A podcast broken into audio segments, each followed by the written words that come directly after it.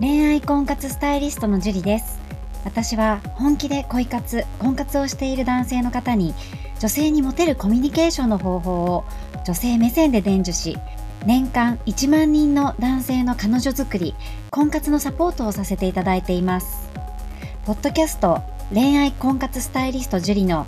野獣でも美女を捕まえるテクニック女性の本音教えますは私、恋愛婚活スタイリストジュリが累計1万人以上の女性と接して分かった普段は聞くことができない女性の本音を交え本気の彼女を作るためのテクニックをこっそり公開するという番組です。あなたに素敵な彼女ができるようより効果的な生の声をお伝えさせていただきますので楽しみにしていてください。本編に行く前に番組からお知らせがあります。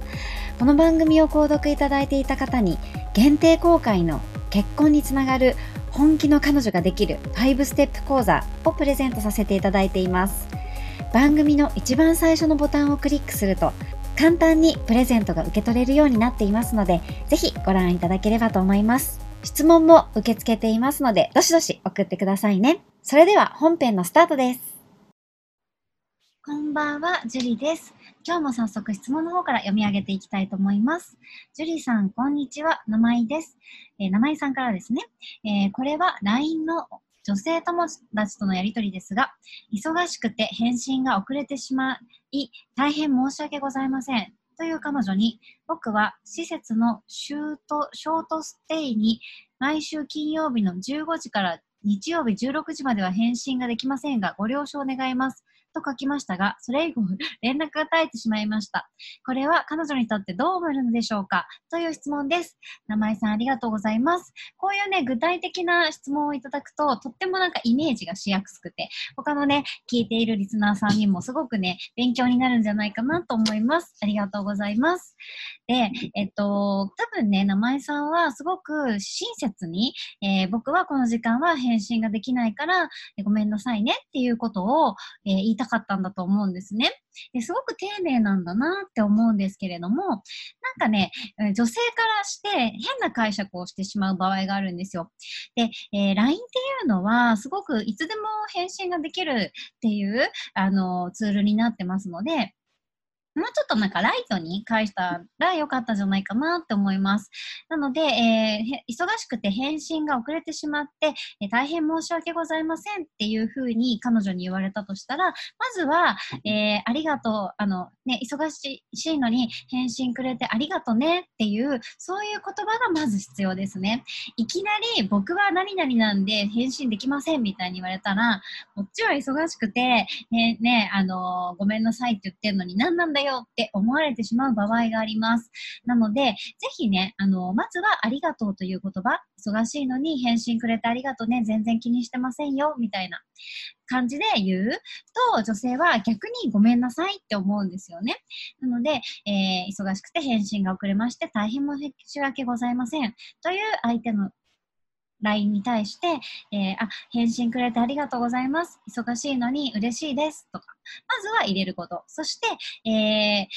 あの、僕も、えー、毎週金曜日の15時から日曜日の16時までは返信できないんですけど、返信が遅くなったら、えー、すみませんとかって言う。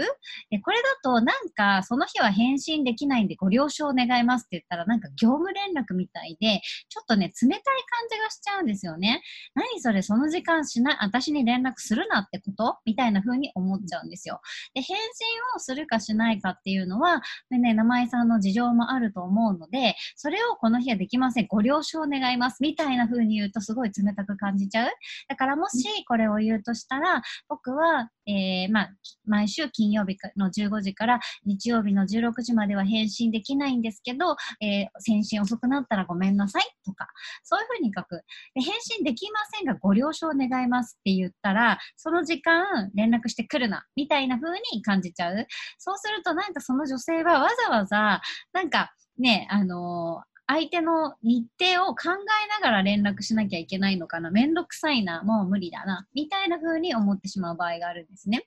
名前さんは優しさでね、言ったことだと思うんですけれども、伝え方を間違えてしまうと、せっかくの優しさが伝わらなくって、なんか感じ悪い人っていう風に思われてしまう場合がありますので、ぜひね、えー、もうちょっとこう優しい感じで、まずはありがとうという伝えて、えー、この日は連絡できないけど、返信が遅くなってしまうったらごめんなさいっていう言い方をするのがベストだったんじゃないかなって思います。はい。じゃあ今日はここまでになります。名前さん頑張ってください。ありがとうございました。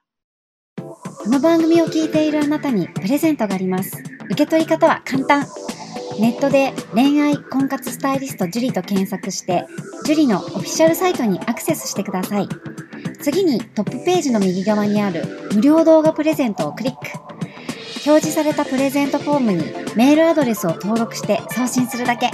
ポッドキャストでは語られない極秘テクニックをお届けします。また、質問は今から申し上げるメールアドレスにお願いします。info.juriarima.com info.juriarima.com です。この質問の際には、懸命に、ポッドキャスト係と明記してください。それでは、次の回を楽しみにしててくださいね。